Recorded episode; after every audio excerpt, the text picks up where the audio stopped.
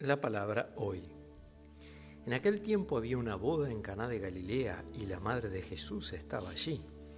Jesús y sus discípulos también estaban invitados a la boda.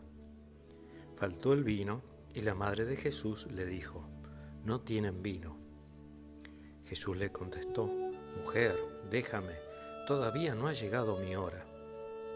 Su madre dijo a los sirvientes, hagan todo lo que él les diga.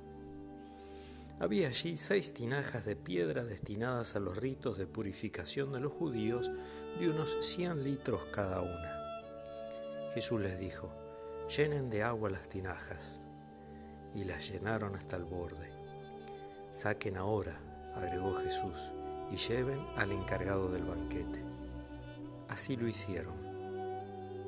Este probó el agua cambiada en vino y como ignoraba su origen, aunque lo sabían los sirvientes que habían sacado el agua, llamó al novio y le dijo, todo el mundo pone primero el vino bueno y cuando ya están bebidos el peor.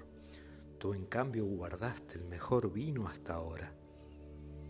Así en Cana de Galilea Jesús comenzó sus signos, manifestó su gloria y creció la fe de sus discípulos en él del Evangelio de Juan capítulo 2 del versículo 1 al 11, Evangelio de la fiesta de María Auxiliadora.